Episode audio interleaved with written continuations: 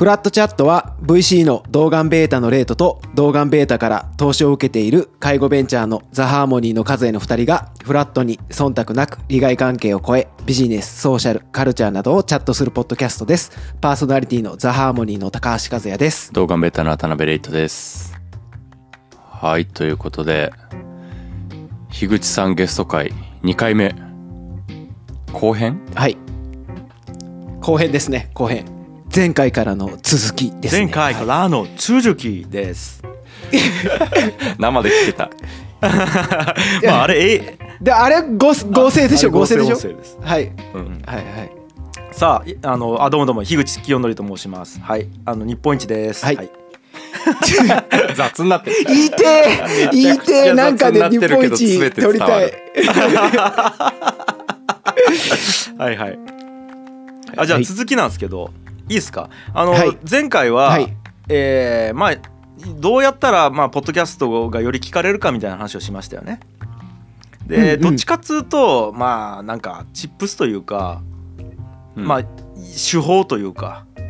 はい。まあ、うんうんうんちょっと調べたら出てくるようなことしか言ってないですよ僕、なるほど。うんうんうん。はいなんかそんなことない気がするけど。うんはいはいここから話したくて、はい。やっぱりねそもそも目的って何なのかをもうちょっと解像度高めた方がいいと思ってるんですよそれは番組の目的ねうん。はいはいであの、まあ、普通に考えると、まあ、ターゲットにどんなメリットを渡して何を得るかっていうのを、まあ、考えるっていうのが、まあ、ビジネスでも番組でも普通じゃないですかはい。うんうん。なんかねでも俺最近ポッドキャストもビジネスもなんかそれだけでいいのかなって感じがあって、うん。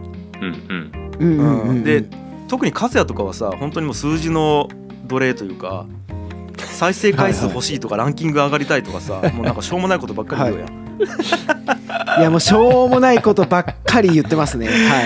なんかもうそんなのねやっぱりまあ幻想というか、ううなんかそこに縛られると本質見失っちゃうなっていうのがやっぱりあって俺の中で。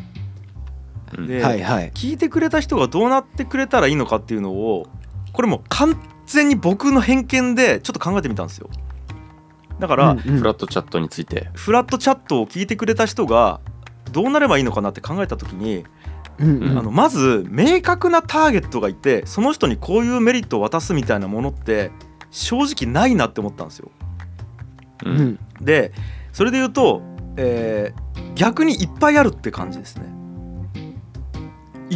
えどういうことですか？どういうことですか？例えばですけど、えーじゃあこれ聞いて、あレイトさん面白い人だなってなって動画に出資してほしいっていう、うんまあ、企業が出てきたらいいですよね。うんうん。とかいいですね。いいですよね。で、えー、と和也の話聞いてあの和也の施設に、えー、と入居したいこれいいですよね。うんで例えうんうんうんうんばすでに2人の、えー友達というか関係性がある人聞いてあさらにこの2人面白いなと思ってさらに好きになってくれたらいいですよね。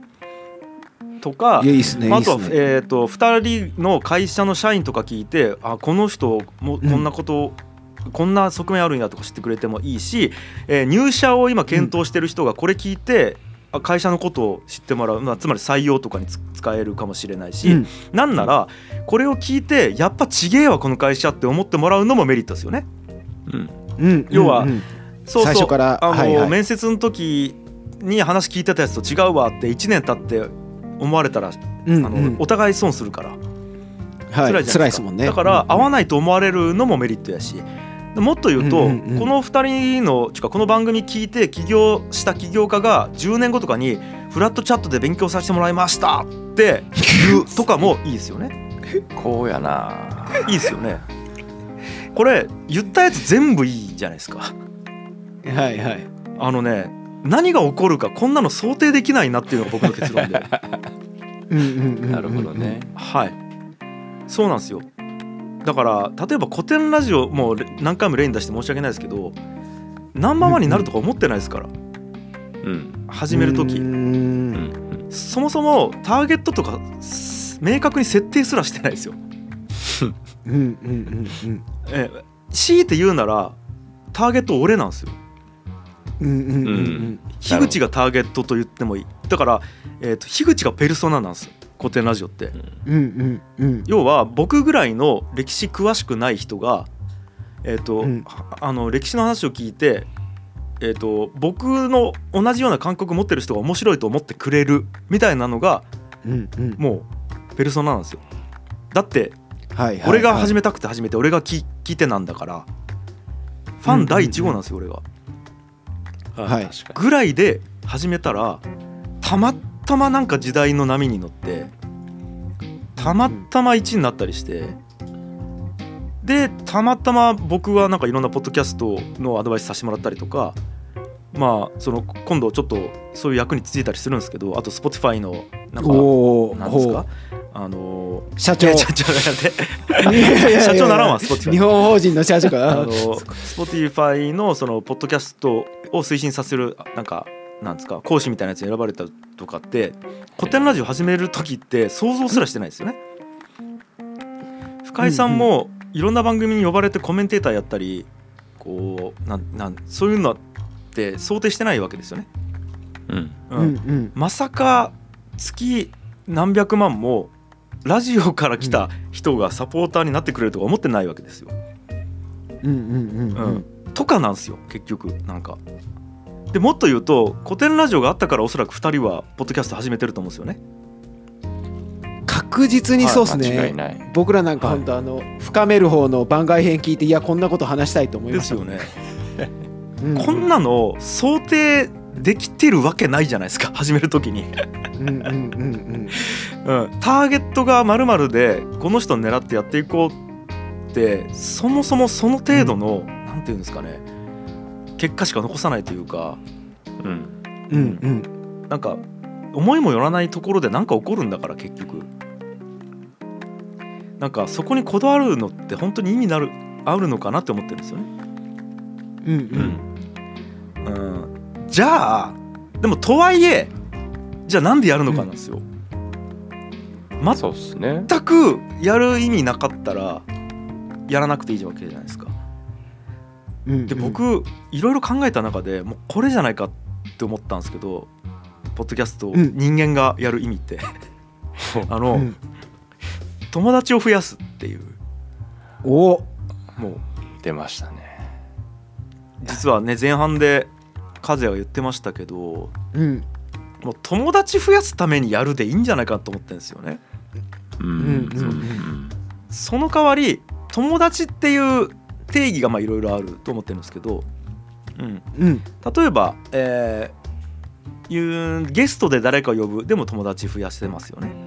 うんうん。うん2人の、まあ、共通の知り合いでもいいけど例えば和也の知り合いを呼んでゲストに出てもらったら、はい。レイトさんと友達になれますよねちょっと。うん。でもいいし、うん。あとはリスナーがずっと聞いてたらなんか2人と友達かもしれないと思うとか、ありますよね、一方的にリスナーが知ってくれてて、なんか会った時に「うわなんか初めてなんですけどすいません僕一方的に声聞いてるんで初めてだと思いません」みたいなことってよくあるじゃないですか。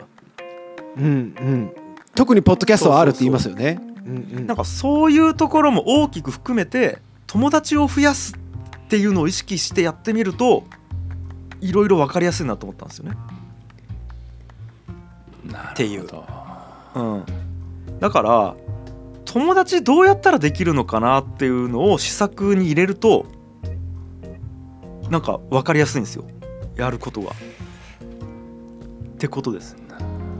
なるほど。だから友達少ないお客さん。我 々いやいやいや。いや本当にきょんちゃん。本当にそうよ そうだから あの多分なんかやっちゃいがちなのが、こうお客さんを増やすっていう意識でやっちゃいがちなんですよ多分。うんうんうん。はいはい。うん。なってましたね。ですよね。じゃなくて友達を増やすって意識でやるといろいろ考え方が変わるなと思ってる。って感じです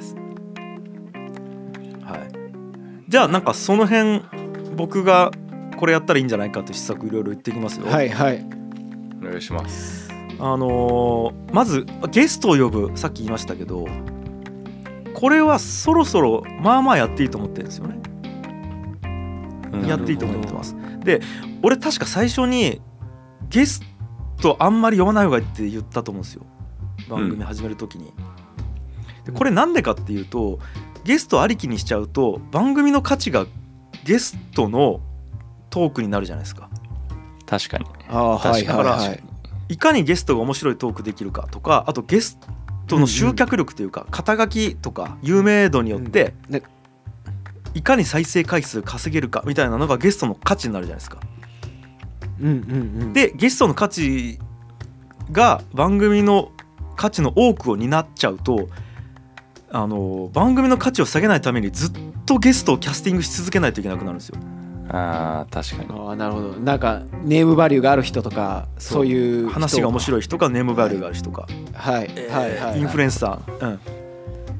うん。えー SNS パワーがある人とかそういうことになっていくからそんなのをやってるとキャスティングコストで死ぬんですよ番組。うん。うん。だから確かにゲストありきになっちゃうとまずいと思ってたから最初はあんまり読まない方がいいと思ってたんですよ。でも、うんうんうん。もう1年やってるんで別にもう2人でも成立してるじゃないですか。うん。うん。これでゲスト呼んでバーンって再生回数伸びてその後2人でやって下がったとしても正直何とも思わないでしょ。うん。いや多分お俺思います。よ あん時伸びたのになみたいな。これはゲストを呼び続けるしかないとか思い思いかねなかったんで今のもまた金言ですね。はい。なんか2人がやってるのが通常でゲストがお祭りになるじゃないですか、うん。そういう認識になるじゃないですか。うんうん。うん。あうんうん。あはいはい確かに。あだからお祭りが終わっただけなんですよ2人戻っても。うんうん。これが10回中9回ゲストを呼んでるとかになってくるとゲスト会が定常会になるから、うんだからずっと呼び続けないといけないからキャスティングコストかかりますよね、うん。うん、だからうんうん。2人のが定常会になったからたまにゲスト呼んでいいってことです。はいはいはい。わかたまにお祭りしようぜってことですね。うんうん。だからそろそろゲスト呼んでいいっていうのはそういう理由です。もうなんか、はい。えー基準が2人で喋ってることになったからもう安定して。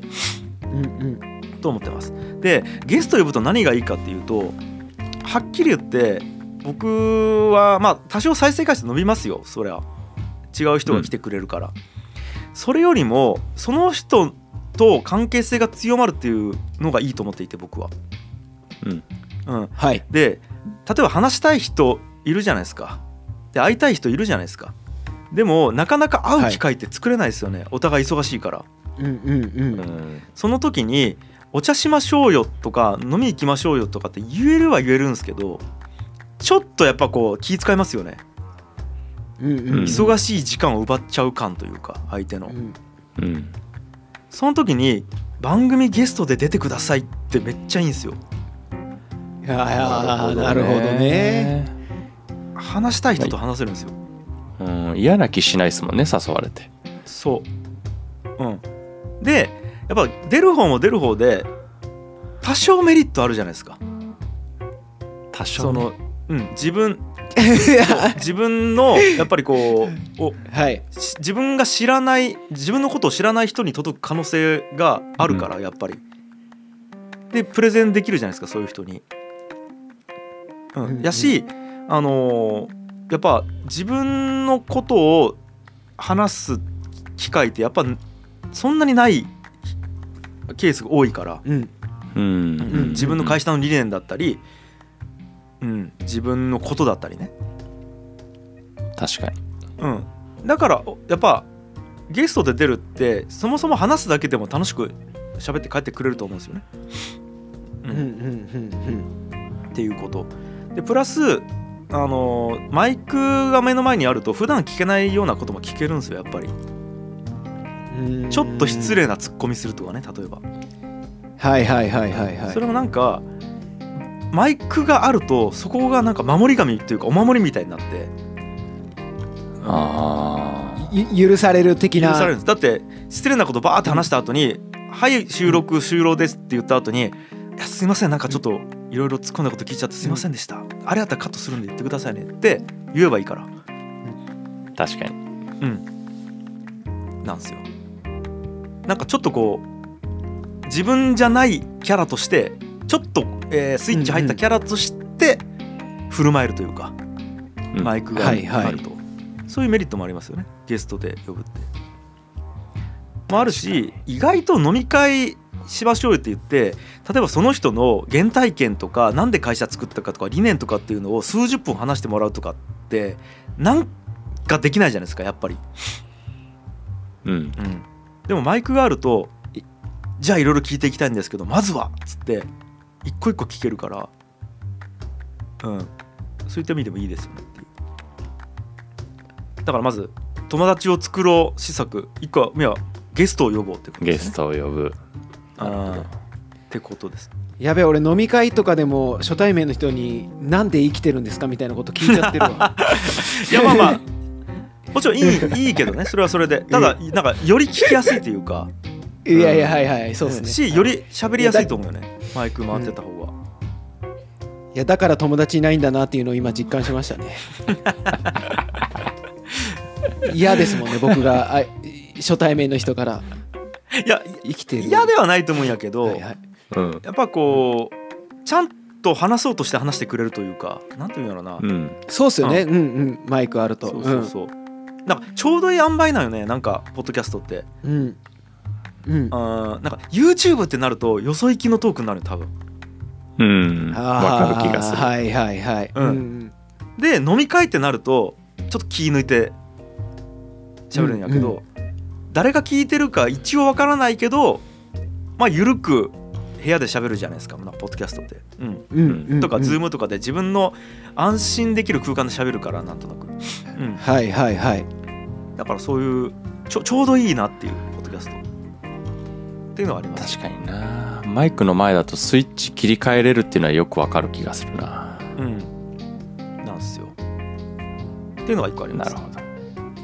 で一番話したいのは次からなんですけどリスナーとのコミュニケーションをいろいろ意識しだすとまたちょっと次の段階に行けるなと思ってますと、うん。うん、ちなみに今までリスナーとコミュニケーションってどういうことをやってました？いやもう X ですよ。ツイッターで、あのなんか投稿してくれた人にリプ返すみたいうな。そですよね、うん。うんうん。まあ SNS 上で起こったことを SNS, え SNS 上で返すっていうことをうん。やってたんですよね、うん。そうですね。はい。ではいはい。えーっとあとお便りとかもあったかな、あそうですねお便りもありましたね、うんはいお便りはもう基本的には感想ですかね。ですよね。うんうんえーっと何か2人で話したトークに対して自分なりの感想を言うっていうのはお便りあったんですよね。ううんんこの辺をもっと活発にしていくことがまあいろいろできると思ってるんですよ。うんで例えばやけどじゃあお便りで言うと何を書いてほしいかっていうのを聞くっていうのをやるだけでまずガンと増えると思う。うん。うん、例えばあなたの失敗談教えてくださいっていうだけではあはあはあ。失敗談を送ればいいかならるほど。ラジオのテーマみたいなもんですね。はいはい。だからトークテーマあった方が、うん。あトークテーマっていうかそのお便りのテーマあった方がお便りは書きやすいですよね。ではいはいはい。なんとなく感想くださいやと感想がある時とない時があるから。はいはい。うんうん。でじゃないですか。であとやっぱ大事なのが、えーとこのテーマでお便りくださいって言ったらそのテーマで書いたら絶対そのお便りを読む回があるってことやから。うんうんうん。読まれる確率が高いですよね。そうですね。うん、普通に感想を送るよりも。うんやし2人が聞きたいことなんやからそれをもとにまたトークが広がるだろうっていう想定があるからうん。なんかこう書くモチベーションにもなりやすいんですよ。うんうんうん。でありがとうって絶対言われるから。なるほど。リスナ確ーからすると。ってことですね。だから聞きたいこと聞くっていうリスナーに。聞きたいことかだからあのー何でもいいんですよ。例えばえーじゃあ採用についてなんか話すじゃないですか。じゃあうん。採用についてバーって話した後に、じゃあちょっとあ皆さんの会社でもなんか採用でこんな事件があったなとかあとこんなこと困ったなとかこれってどうすりゃいいのみたいなことがあれば、えーおお便り待ってますってくださいとか言うとそれだけでそれを考えるから確かに。うん。っていうのは一個あると思う。なるほどね。何のために生きてるんですかって聞いちゃダメってことですね。いやいやいや。リスナーの皆さんのパーパスを教えてください。っつって。みんな何のために生きてますか？っつって。半年後ぐらいに来そうだよね。逆にそれはそれでね。いやちょっと聞きたいと思ってしまった俺。うんとか確あとはまあこれで。これもコツになるけど例えばじゃあ、和也とレイトさんが対立するようなことがあったらはいはい。うんなんやろな。じゃあ例えば、えー事業を始めるときに、えー、と1年目から目標は明確に決めるべきっていう意見と、い、やいやもうまずは走り出して目標は走りながら考えるべきっていう意見がもし対立するじゃないですか、とするじゃないですか。ももしねいや知らんけどたら、はいはい。皆さんどっち派ですかって聞くとか。あなるほどね。うん。対立ー、うん構造ね。そう。たらえっ、と「はい俺に1票入った」って言えるから。はいはいはいはいはい。うん。で「はい、えー今回僕の勝ちです」っていう話ができるじゃないですか。はいはいはいはい。いやもう本当エンターテインメントやな。そうそう。でだなんとなくあの「はい和也推し来ました」とかうん「レこはいはいはい。この人冷凍推しだろ」とかはいはいはい。言うとなんかこうどっちを応援するみたいなのがリスナーの中でこう考えるですよねなんか、うん。うん、うん。うん。うんとかもあります。まあちょっとこれば、対立していこう。うん、番組が違うんで全然参考にはならないと思うんですけど、えーとはい。僕がややってる「ギチの完全人間ランド」っていうのって、うまあちょっとふざけてるんですね。やっぱあのお笑いや一緒にやってた相方はいがいるから、それで一個やったのが、えー、とベースショップあるじゃないですか。ネットショップ。あはれで、いはいはい。ネットのベースですね。はいはいはい。あれで2人が「愛してるよ」っていう一言言うのを録音してそれを MP3 でデータで売ったんですよ。はい。はいはいはい。でどっちが総額多く取るかみたいなことをやったんですよね。はい。うんはいこれは面白がって、まあ、そう僕を応援してる人と相方を応援してる人がなんかこう面白がって買うんですよね。うん。で「うえー俺の勝ち!」みたいなことをやったんですけど、うんなんか一個ヒントかなって。そういうなんかこうなんていうんですかね。えっ、とそれって俺が勝ったら俺を応援してる人はイエーイってなるじゃないですか。ではい相方勝ったら相方を応援してる人がイエーイってなるからちょっとこう応援構造を作るみたいなのが一個ありますよね。うんうんうんうんうんうんまあ本当にこれ一個の例です。一個の例です。はい。と思いました。企画会議やんないとだね。ちょっとレイとあの一人でやってもらって俺をに台本書いてもらったらその通り僕動くんではい。絶対片言になるでしょ。まあでも ここまでやらなくてもさっき言ったその、お便りでき書いてほしいことを聞くっていうだけでも全然変わってくると思います、確かにねいつもお便りくださいって言ってるけどまあ書かんよね、うんうんうん。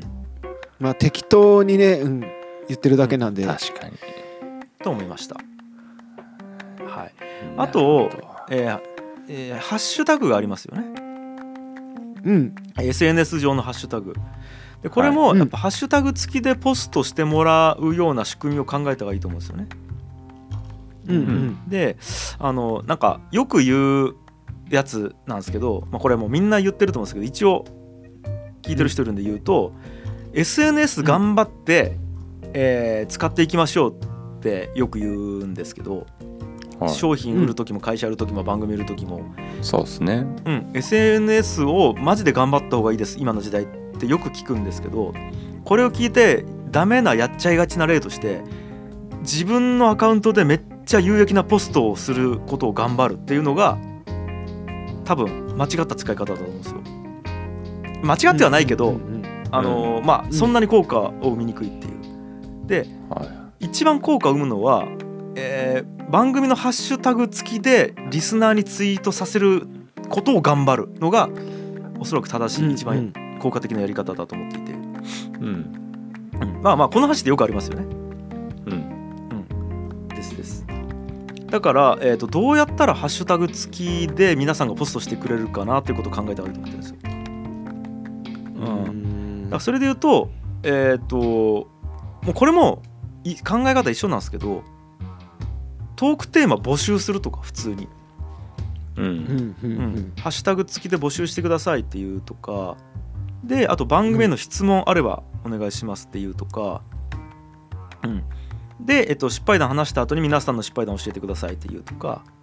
うん。で1票、うんで1票入れてくださいとかはツイッターやりやすいんですよ。うんうんうんうん。へだって140字でいいから。うん。和也さんに1票っていうだけでもうお終わりだから。はいはいはーうん。いでハッシュタグつけてもらうと。つけてもらうと、んんでもいいしなんならあれでもいいですよ。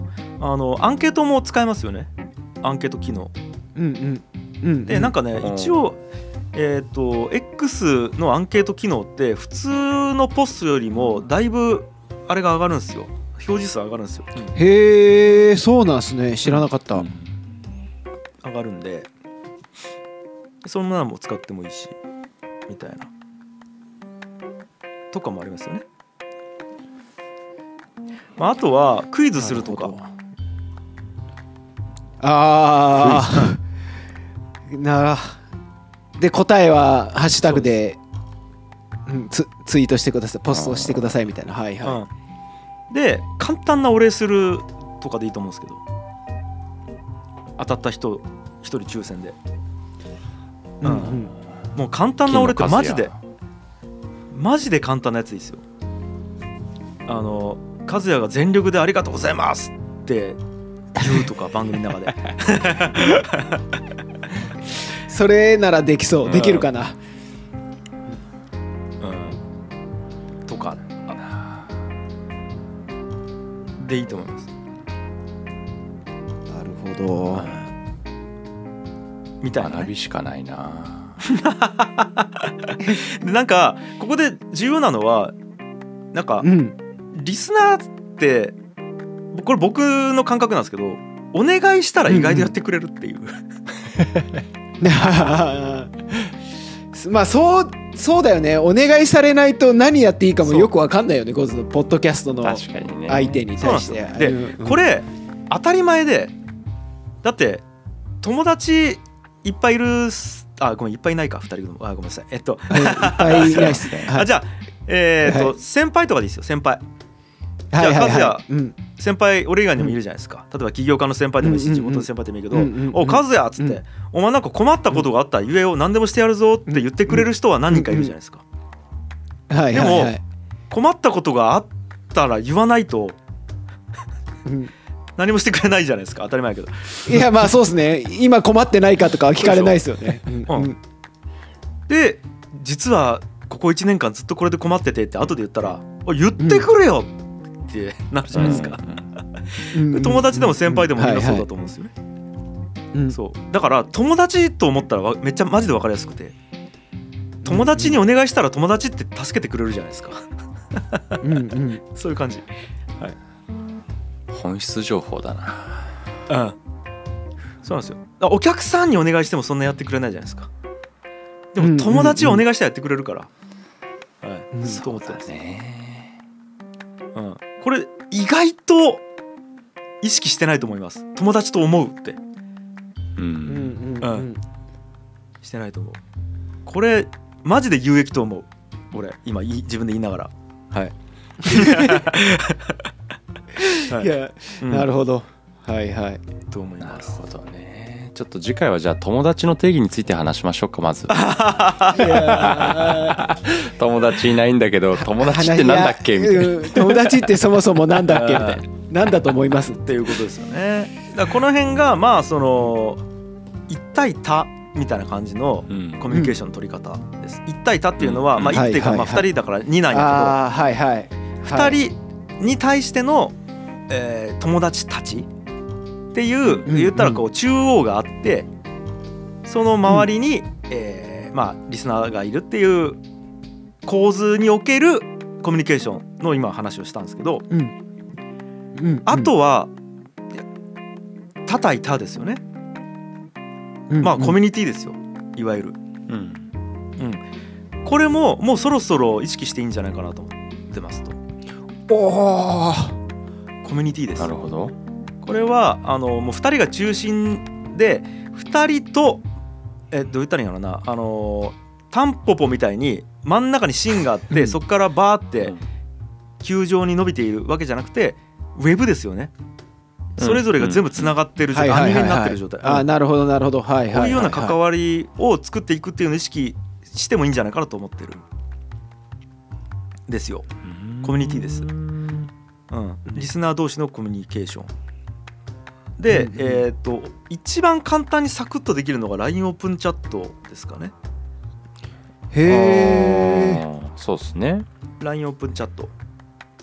いろいろコミュニティの促進ツールあるんですけどうん。まあよくあるのが Facebook グループありますよね、うんうんこれあの、はい。オンラインサロンとかでよく使われてるんですよね。Facebook グループうんもあるし、まあ、あと Slack、Discord もありますよねうんうんうんうんただやっぱこの辺は結局開かないといいけないんですよ。そうですね。うん。うん。うん。うん。そこにやっぱ Discord、Slack を使い慣れてる人の数でまた限1個限られるし Discord とかもうまず使い慣れてる人は逆にちサーバーがブワーって無数にあってその中でチャンネルめちゃくちゃあって一個一個タップしていかないといけないからうん。いちいち見に行かないみたいなところがありますよね。うん。うん、それに比べて LINE オープンチャットはもう絶対 LINE 開くんで毎日。なんやったら数分おきに。いやーそこがあれですね。俺の友達の少なさですね。僕 LINE うん。LINE いつ開いただろうかぐらいになってますもんあねそこか。やっぱ LINE オープンチャットか。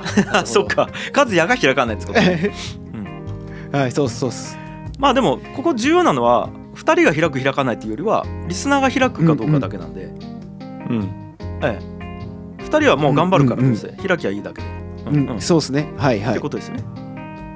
うん。うん。LINE オープンチャットはであのやっぱいいのはチャンネルが分かれてなくてもうタイムライン1個しかないから、Discord や Slack に比べて。うん。うん。あの、うんうんうん。少ないうちはやっぱりそっちの方がいいと思ってるんですよね。うん。うんうんだからまあ1個これ作るのは100人ぐらいまでは LINE オープンチャットの方がいいと思ってるんですよ俺。うんわかる気がしますいやでもきょんちゃん作って2人やったら相当へこむばいこれああ ごめんそれは。それはもう謝る俺が。いやいやいやいやいやいやいやいやいやでもそれやったらそれで LINE オープンチャットに誘導するような施策を打てばいいだけで。なるほどねなるほど例えばやけどじゃあ、えー、とレイトさんが VC の、えーうん。じゃあ、えーなのなんか知識を言うとするじゃないですか。じゃあ,、はいはいはい。えーじゃあステージっていうのがあってシードとは何かとか A が何とかとか R が何とかとかいう話をした時にこれうんうんうん使いはもうオープンチャットの方に貼っとくんで、おー。あうん。これうわすげえわ今の、はいはい、はい、でこれあの僕がすげえ参考にした URL 貼っとくんで詳しくはそっち見てもらうとそれ見ながら聞くとすごい分かりやすいんですけどって言ったらうんうん。もうそれでいくじゃないですか。うん。とか。もうなんぼでもあるんで。あとはオープンチャットで起こった面白かった話や変なリスナーの話とかをキャッキャ言いながら番組の中でやるとか、いやでもオープンチャット作ったけど2人しかいないんで入ってくださいもう おおもろいでしょ。それでもいい。こつらやべえ。それが一番キャッキャできるよね。うんこれ。こいつらやべえ。マジかわいそうな2人だ。かなんで俺らここでやってんだろうねみたいうん、ら とかね。もうあはいはいはい。であとは、えー生配信もやってみたら面白いかなと思いますよ。生配信。はいはい。えー何でもいいです。インスタライブでもいいし。うん。うん。まああの今で言うとあれでもいいですよ。ツイッターのあのクラブハウスみたいなやつ。スペース。かス。うん。はいでもいいし、まあ、YouTube ライブでも何でもいいんですけど。生配信、うん。はい。でそれはまあ普段喋ってるようなことも話しつつ、まあ、どちらかというとなんかねその時いるリスナーと対話するじゃないけど、うんうんでもうなんかトークテーマくださいよとか言って何やった企画会議みたいになってもいいと思っててそれはうんうんうんうんうんとかね、うんそこでなんか需要とかもある程度洗い出しできると思うんでうんうんなんすかなんすか今ななんて言いました需要とかも洗い出しできるあ需要需要はいはいはいはいうんとかあと過去の回でここのこういうところが面白かったみたいなものも聞けると思うんでうんうんうんそれもいいし、って感じです。で意外とチャあのーはい。ある程度生配信定期的にやってたらチャット欄で会話しだすようになるんで。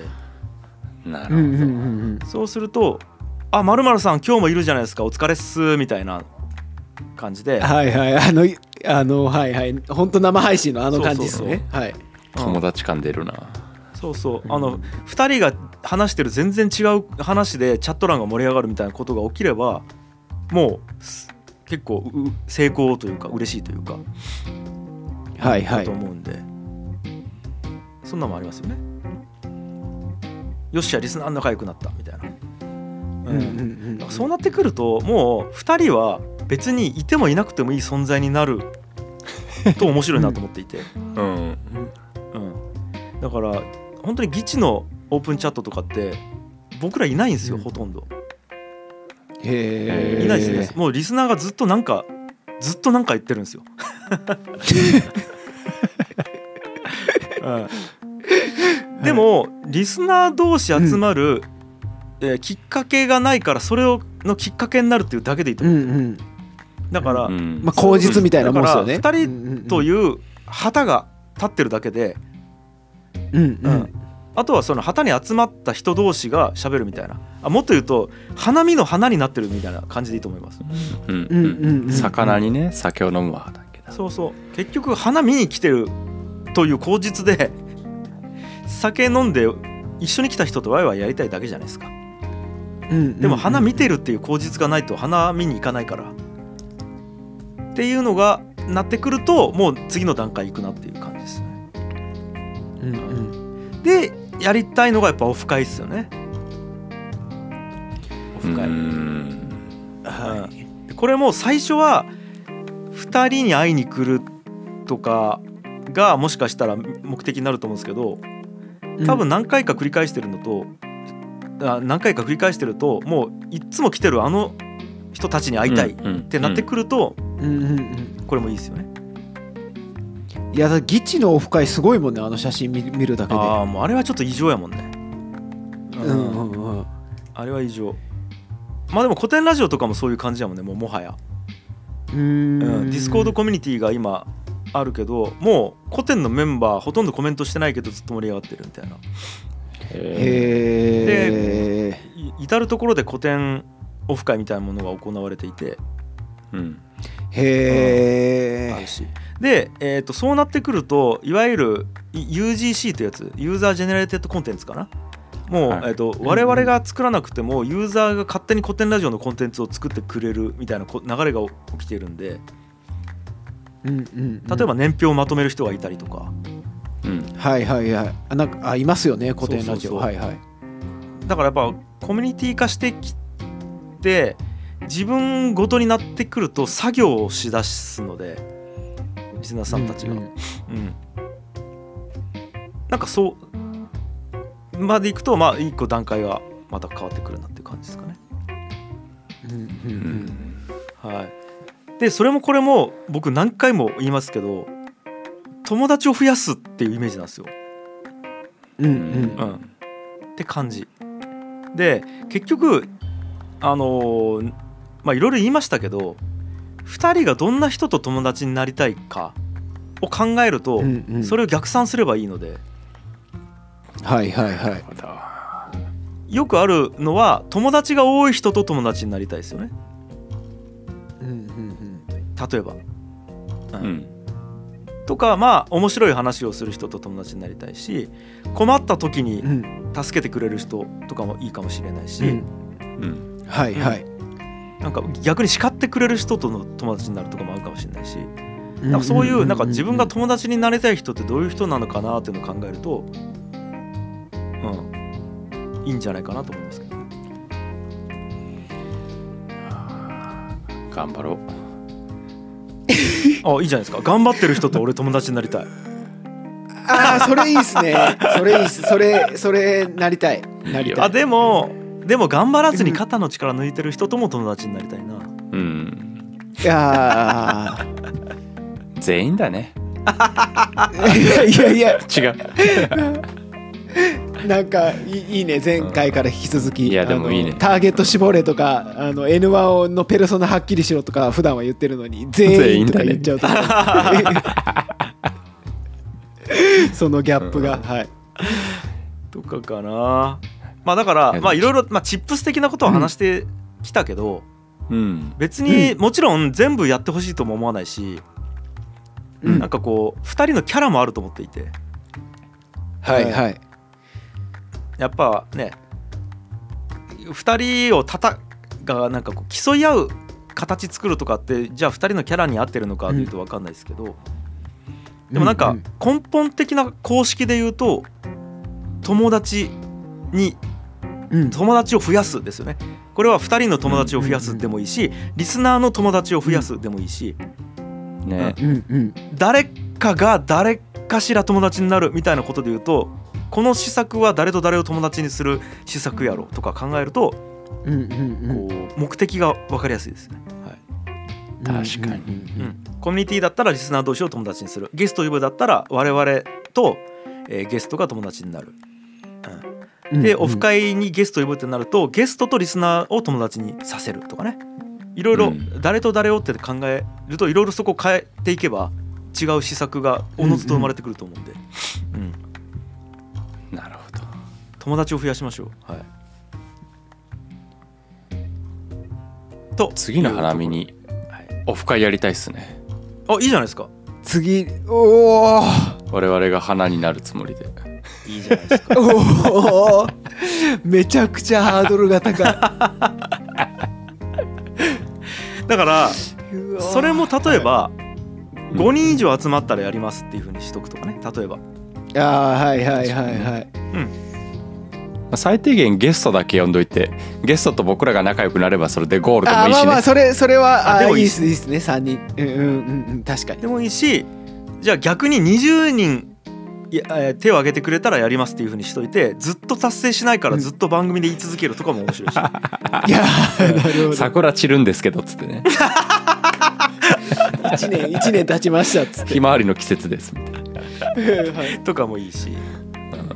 もうだからあのもう自由自在なんでポッドキャストとかって。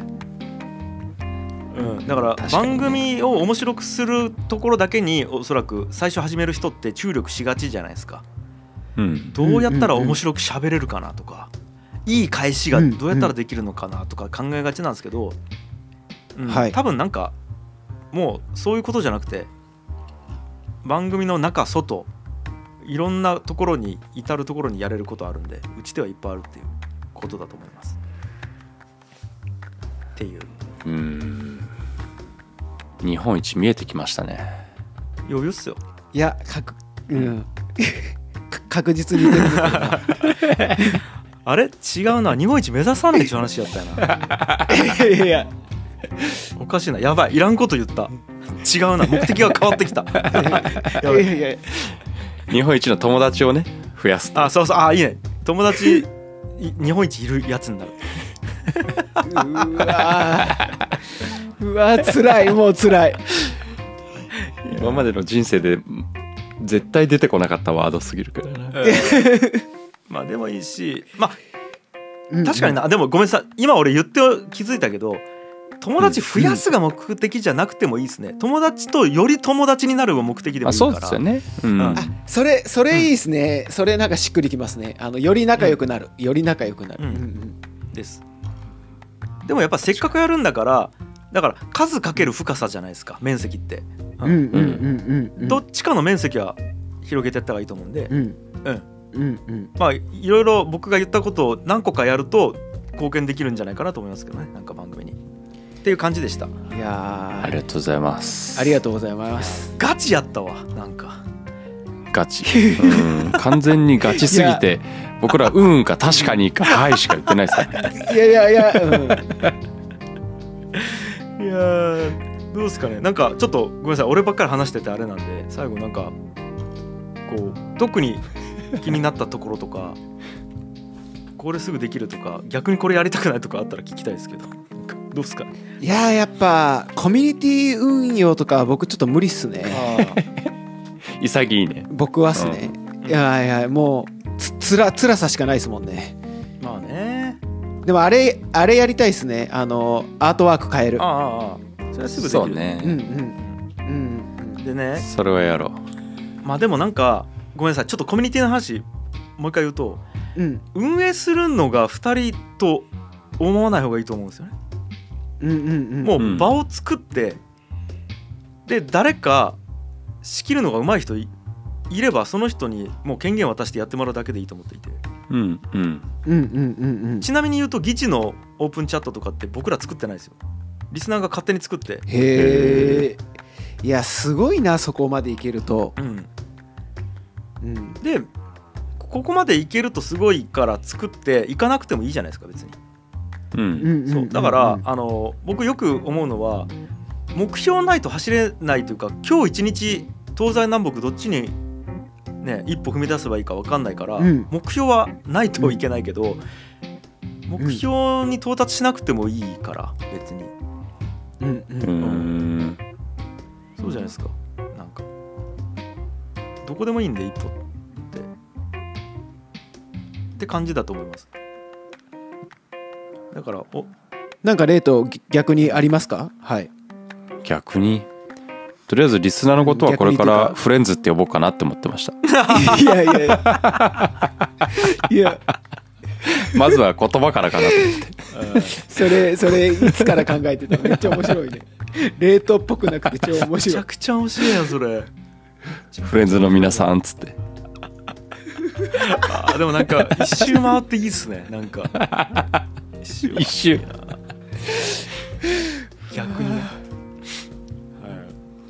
感じで、まあ、まさにね、えーリスナーと、えーパーソナリティのうん。フラットな関係をね、作るというね。伏線回収してる感じがね。はいということで。確かに。伝わったかな？いや本当にありがとうございます。はい、うんうん。忙しい中本当ありがとう。楽しかったっすわ、うん、あーまあおいいや。ん俺らダチ焼き、うん、オッケーオッケー。そうですね。あの先輩後輩の、はいいやゲスト呼んでよかったっすね。僕もちょっと樋口さんと仲良くなれた気がするもんな。ね。まあ気がしてるだけですけどね それは。